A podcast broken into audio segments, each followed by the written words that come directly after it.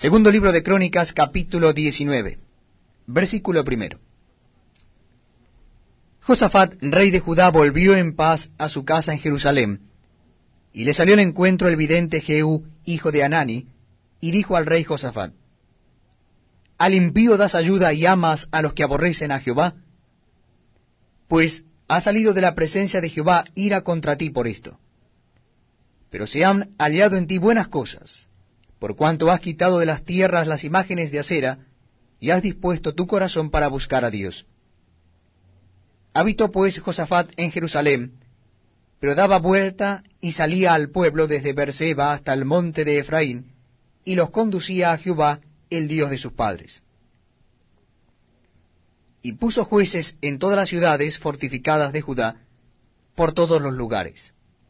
Y dijo a los jueces, Mirad lo que hacéis, porque no juzgáis un lugar de hombre, sino un lugar de Jehová, el cual está con vosotros cuando juzgáis.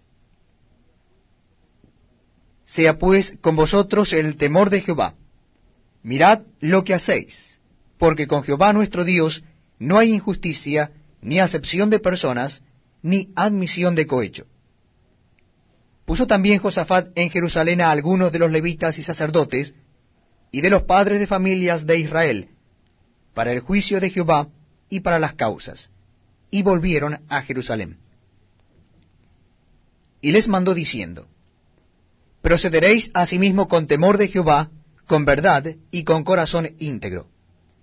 En cualquier causa que viniere a vosotros de vuestros hermanos que habitan en las ciudades, en causas de sangre, entre ley y precepto, estatutos y decretos, les amonestaréis que no pequen contra Jehová, para que no venga ira sobre vosotros y sobre vuestros hermanos. Haciendo así, no pecaréis.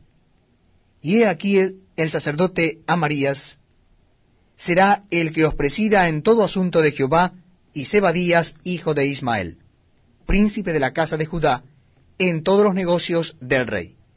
También los levitas serán oficiales en presencia